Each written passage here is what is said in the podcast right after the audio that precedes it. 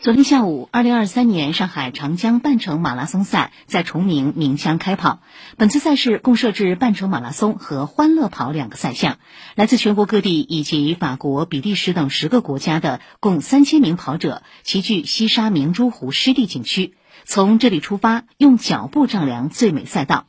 这条全长二十一点零九七五公里的赛道是本次比赛的最大亮点。再到充分利用崇明环岛观光大堤的独特优势，展现了现阶段崇明世界级生态岛建设的成效。